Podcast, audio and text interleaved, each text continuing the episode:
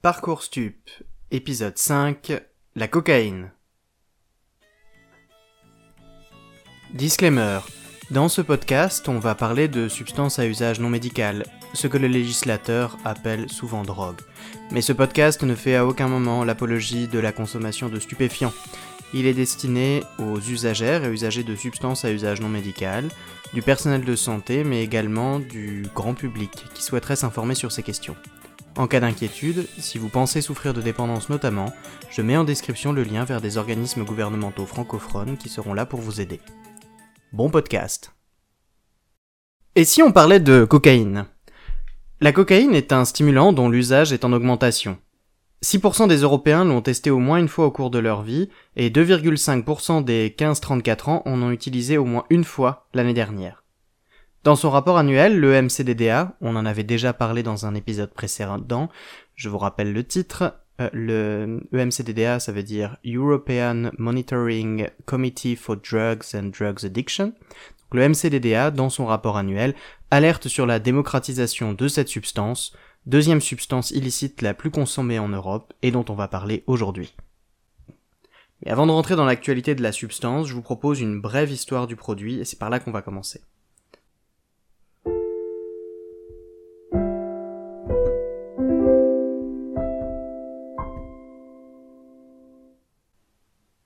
Americo Vespucci, un contemporain de Christophe Colomb, découvre la feuille de coca en visitant les Amériques, et c'est aux Amériques à qui il va donner son nom, hein, Amerigo Amérique, notamment lors de son voyage sur l'île de Margarita.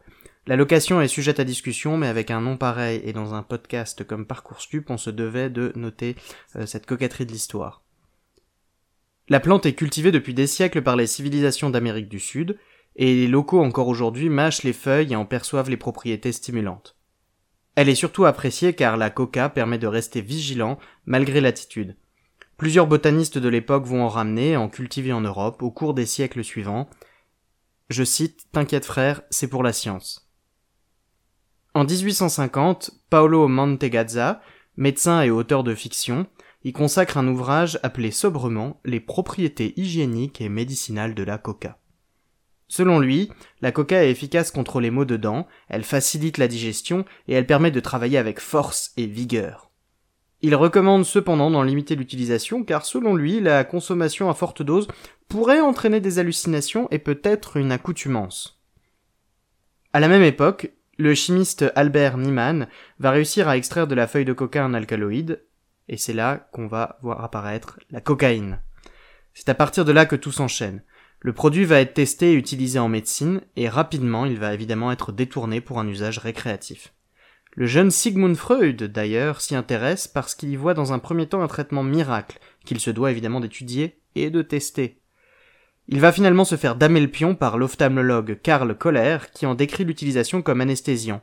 L'intérêt de la cocaïne étant la midriase provoquée par ce produit. Bah oui, c'est pratique une midriase pour opérer les yeux. Le succès est mondial et instantané. Et en parallèle, des applications pharmaceutiques, vous ne me voyez pas faire les guillemets, avec par exemple pastilles, sirop pour la toux, etc., et d'autres formes vont apparaître. À cette époque, notamment, Angelo Mariani, un pharmacien corse, a le nez wink wink creux et crée le vin Mariani.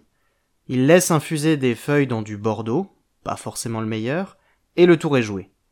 Le French Tonic Wine rencontre un succès immense, et si même le pape en boit, c'est que c'est bon pour la santé, non? Plus sérieusement, j'étais bouche bée en découvrant Jules Verne parmi les consommateurs. Mais ça explique pas mal de choses sur ces bouquins. Le succès est mondial, jusqu'aux USA, où on retrouve John Pemberton. Pharmacien, c'est aussi un vétéran de la guerre de sécession, dont il ramène du front une sale dépendance à la morphine qu'il parvient, selon lui, à traiter grâce au vin Mariani. Il décide d'en produire à Atlanta, où il réside, et son French Wine Coca est un succès, quelque temps. Parce qu'en 1885, la ville d'Atlanta décide d'interdire l'alcool. Qu'à tienne, il retire le vin, c'est pas pas pour ça qu'on le boit, le remplace par de l'eau pétillante et décide de donner du goût et de la caféine au mélange en y rajoutant la noix de cola. Ce breuvage est vendu à la pharmacie Jacobs et son nom est vite trouvé. De la coca, infusée dans un jus de noix de cola, le Coca-Cola était né. En 1903, La ville interdit également la cocaïne et c'est à cette époque que le Coca-Cola devient la boisson qu'on connaît aujourd'hui. En parallèle, les scientifiques s'alarment un peu partout dans le monde. Dès le XIXe siècle, le docteur Erlenmeyer, en Allemagne, parle de la cocaïne comme du troisième fléau. Les deux premiers, selon lui, étant l'alcool et la morphine. On lui doit d'ailleurs un ouvrage passionnant sur le traitement de la morphinomanie, dont on parlait à l'époque, on découvre que la dépendance à la morphine était déjà bien connue au XIXe siècle et son traitement similaire à celui qu'on propose aujourd'hui. Je vous renvoie notamment vers le troisième épisode du podcast où on en parle un peu plus en détail. La cocaïne est finalement interdite en 1914 aux USA par l'Harrison Act, et les autres pays dans le monde vont suivre. Ces politiques étaient répressives uniquement et il faudra attendre la création de l'Organisation mondiale de la santé après la Seconde Guerre mondiale pour parler de dépendance à laquelle on peut proposer un traitement. Reprenons la DeLorean pour nous retrouver à nouveau confinés en 2021. Depuis tout à l'heure, on parle du produit, mais qu'est-ce que c'est finalement la cocaïne? La cocaïne est un stimulant qui se présente sous forme de poudre blanche et qui provient majoritairement d'Amérique du Sud. Elle parle de là-bas en gros contenant, où elle est pure, sous forme de pain ou en finger. Une fois arrivée à destination, elle va être coupée et vendue en boulettes de 0,2 à 1 gramme. Les pains, c'est pour les gros transporteurs, et les fingers, ce sont pour ce qu'on appelle les mules. Faire la mule, euh, transporter le produit entre deux, deux, enfin, de la destination euh, à l'arrivée, ça peut rapporter plusieurs milliers d'euros par voyage, mais c'est très dangereux. Les mules, comme on les appelle, portent généralement 30 à 40 fingers pour les hommes et jusqu'à 80 pour les femmes enceintes. Il va s'agir d'ingurgiter tout ça avant le vol, hein, de l'Amérique du Sud vers l'Europe par exemple, et après trois jours de diète, hein, tout ça on les ingurgite après trois jours de diète, en espérant se retenir d'aller au WC jusqu'à l'arrivée, sans se faire gauler par les douaniers. Vu qu'on compte les fingers au scanner, les passeurs privilégient les femmes enceintes parce qu'elles ont une contre-indication naturelle à passer au scanner. Point réduction des risques, si vos patients prévoient de faire la mule, rappelez-leur que les laxatifs vont acidifier les selles et majorer le risque qu'un finger éclate pendant le trajet. On déconseille fortement. Un finger, en effet, c'est 5 à 10 grammes de cocaïne pure, autant dire que le décès est plutôt rapide et douloureux. Une fois sur le sol européen, la coke va être coupée à nouveau, ce qui augmente les marges du vendeur, hein. les affaires sont les affaires. Les diluants sans risque qu'on va retrouver sur le marché européen notamment vont être le lactose, bicarbonate de sodium ou toute poudre blanche sans goût marqué. La réduction des risques qu'on pratique s'intéresse aux produits de coupe actifs ou adultérants. Ils vont parfois majorer l'effet du produit, mais l'objectif c'est surtout d'avoir une poudre blanche sans goût, pas chère.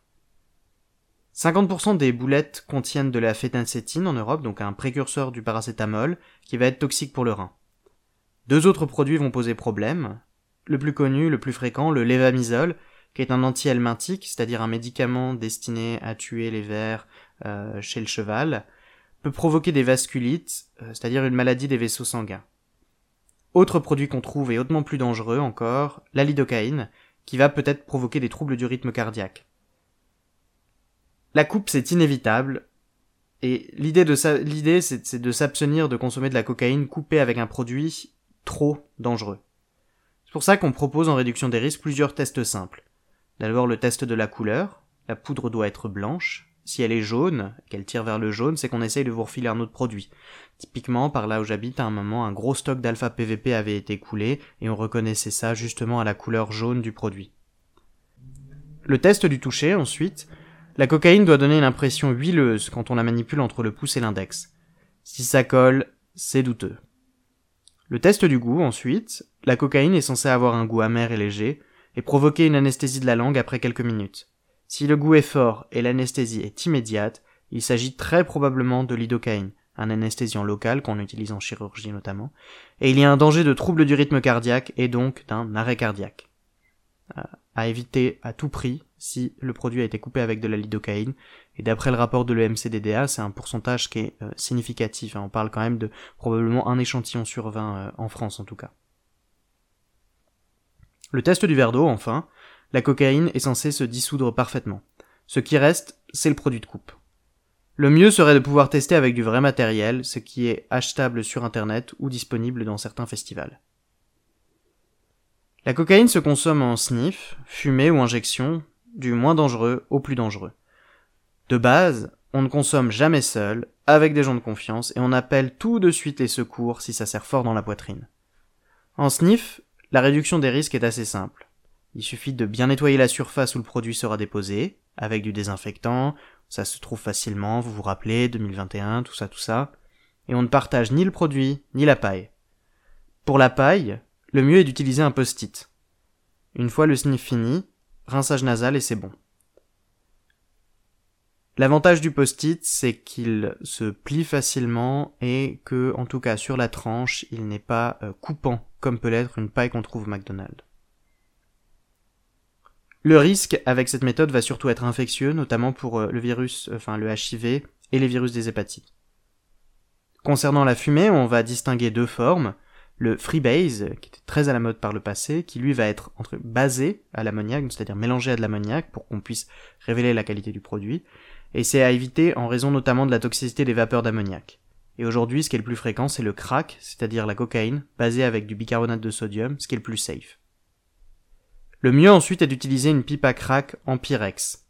L'avantage, ça va être donc d'utiliser quelque chose qui euh, est safe dans l'utilisation plutôt qu'une qu'un bang qu'on fabrique en plastique et qui lui, finalement, quand on va brûler le produit et le consommer, euh, va également libérer des vapeurs des goudrons issus du plastique qui amènent, eux, leur propre toxicité. Pipe en pyrex, donc. À nouveau, pas de partage.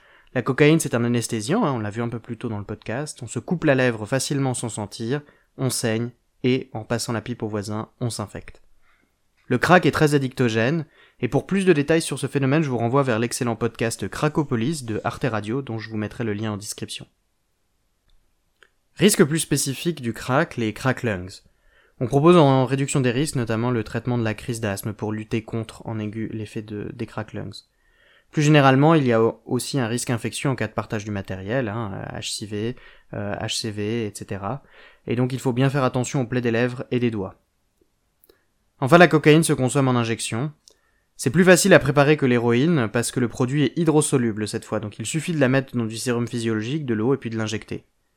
Le plus important est d'apprendre les bases de l'anatomie avec ce produit, absolument ne pas piquer dans un vaisseau qui bat. On doit piquer dans une veine et pas une artère. Beaucoup d'usagères et d'usagers repèrent mal les veines et piquent dans l'artère parce qu'effectivement c'est plus facile à identifier un vaisseau qui bat. Mais le problème c'est que la cocaïne spasme les vaisseaux et on va se retrouver avec une ischémie aiguë, hein, c'est-à-dire euh, bloquer l'arrivée de sang au niveau des muscles et ça provoque une asphyxie des tissus. Il faut apprendre à repérer les veines et connaître les bases de la sepsie, la désinfection, c'est-à-dire euh, bien préparer le site d'injection. Car passer le risque local ischémique, le gros risque de l'injection, c'est l'infection. Que ce soit euh, au niveau local avec abcès cellulite, mais aussi au niveau plus général avec notamment une infection du cœur, l'endocardite. Si vous décidez d'injecter des substances, prenez rendez-vous dans un centre de réduction des risques dont on a parlé dans l'épisode précédent pour apprendre à vous injecter.